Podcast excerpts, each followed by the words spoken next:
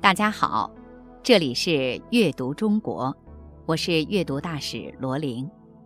今天带给大家的诗是唐朝诗人王维的《使至塞上》。《使至塞上》，唐·王维。单车欲问边，蜀国过居延。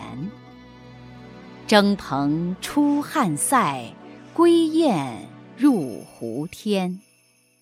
大漠孤烟直，长河落日圆。萧关逢侯骑，都护在燕然。轻车简从去慰问边关，唐朝的蜀国过了居延。千里飞蓬飘出这汉塞，北归大雁翱翔在云天。浩瀚沙漠里孤烟直上，不尽黄河边落日浑圆。到萧关遇到侦察骑兵，告诉我统帅仍在前线。这首诗的作者是王维，唐朝诗人。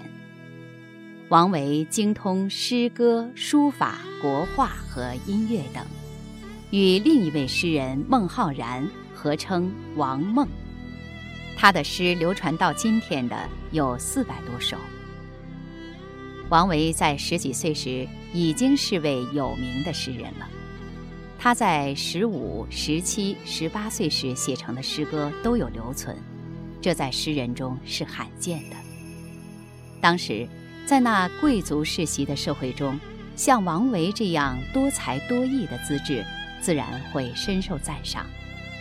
因此，王维二十一岁时就考中了进士。王维早年有过积极的政治抱负，希望能成就一番大事业。后来政局变化无常，他就逐渐消沉下来，吃斋念佛。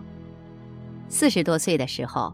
他特地在长安东南的蓝田县辋川营造了别墅，在那里和终南山上过着半官半隐的生活。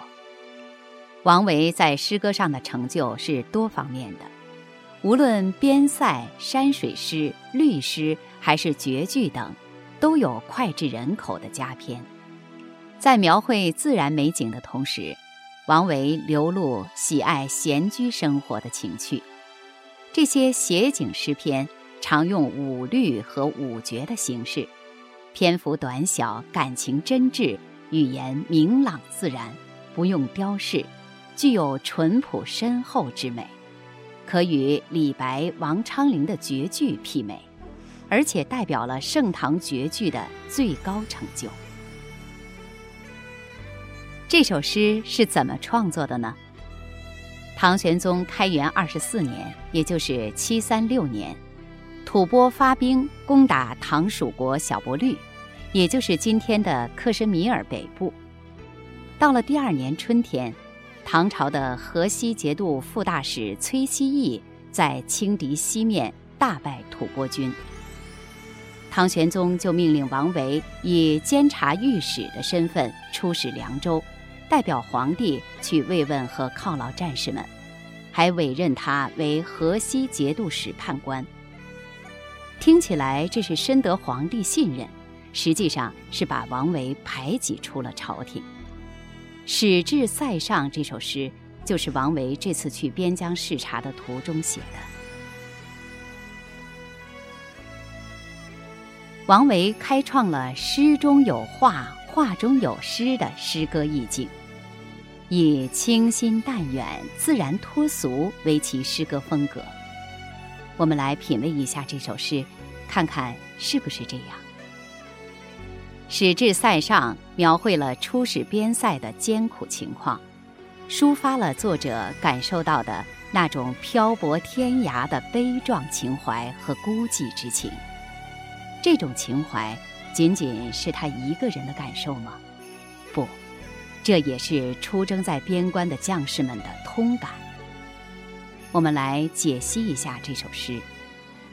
先来看第一二句：“单车欲问边，蜀国过居延”这两句，是叙事，写作者王维到了边塞，准备去慰问士兵。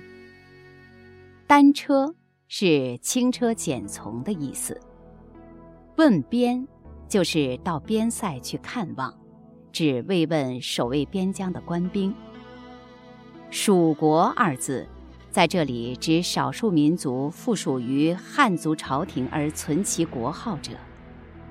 居延地名，汉代称居延泽，唐代称居延海，在今内蒙古额济纳旗北境。这两句的意思是说，我想轻车简从去边疆慰问官兵。你看，唐朝国土是多么广阔呀！其附属国一直到了居延以外的地方。第三四句，征蓬出汉塞，归雁入胡天，写景兼抒情。王维乘着车行走在边疆，心里百感交集。征蓬，随风远飞的枯蓬。归雁，雁是候鸟。春天北飞，秋天南行，这里是指大雁北飞。胡天，胡人的领地，这里是指唐军占领的北方。每个出征的士兵都像是随风远飞的枯蓬，被吹到了汉朝的疆界之外，也像是迁徙的候鸟，到了胡人的领地。这里距离唐朝的腹地是那么的遥远。让诗人产生了不尽的漂泊的感受。这次出征，诗人是被排挤出朝廷的，而不是怀着志得意满的心境到边疆来慰问的。诗人的心里孤单寂寞，正是这种孤单寂寞，使他能够深深地体会每个远征边疆的官兵的心情。王维擅长把人的情感与客观事物结合起来。使人与物情景通融交汇，产生天地人思维相通的抒情效果。第五六句：“大漠孤烟直，长河落日圆。”这两句是千古名句。大漠，大沙漠，这里大概是指凉州以北的沙漠。边疆沙漠浩瀚无边。所以用了“大漠”的“大”字。孤烟有两种说法，一说是指古代边防报警时燃烧的狼粪。为什么要燃烧狼粪呢？据说狼粪被点着后，风吹不散，烟往上升成直线。第二种说法是沙漠里有种旋风，从地上直吹到天上的那种。这里应该是指狼粪点燃生成的狼烟，也就是唐代边防使用的平安火。边塞荒凉，没有什么奇观异景，烽火台燃起的那一股浓烟就显得格外醒目，因此称作孤烟。一个“孤”字写出了景物的单调，也写出了作者的心情。那种前不见古人，后不见来者的沧桑感。长河是指黄河，沙漠上没有山峦林木，那横贯其间的黄河就非用一个“长”字来形容不可，否则无法表达出那境界。落日本来容易给人以伤感的印象，这里用一个“圆”字。却只给人留下了一种属于自然的苍茫感，它去除了一切人为的情感成分。这两句诗仿佛给我们画了一幅大漠长河的古画。大漠长河，它们到底是怎样一种景象？去过西北的人就知道，王维的描写几乎是准确到了难以再用别的词代替的绝妙之境。人间词话的作者王国维高度评价了这两句诗，认为他达到的境界是千古壮观。曹雪芹在《红楼梦》里借书中人物香菱之口评价：“大漠孤烟直，长河落日圆。想来日自然是圆的，烟如何直？这直字似无理，圆字似太俗。要说再找两个字换这两个，竟再也找不出两个字来。真的如此吗？”你读读这两句诗，看看是否能找出比这两个字更好的来。找到了，请你告诉我。诗的最后两句：“萧关逢侯骑，都护在燕然。”又开始叙事了。萧关，古关名，又名陇山关，故址在今天的宁夏固原东南。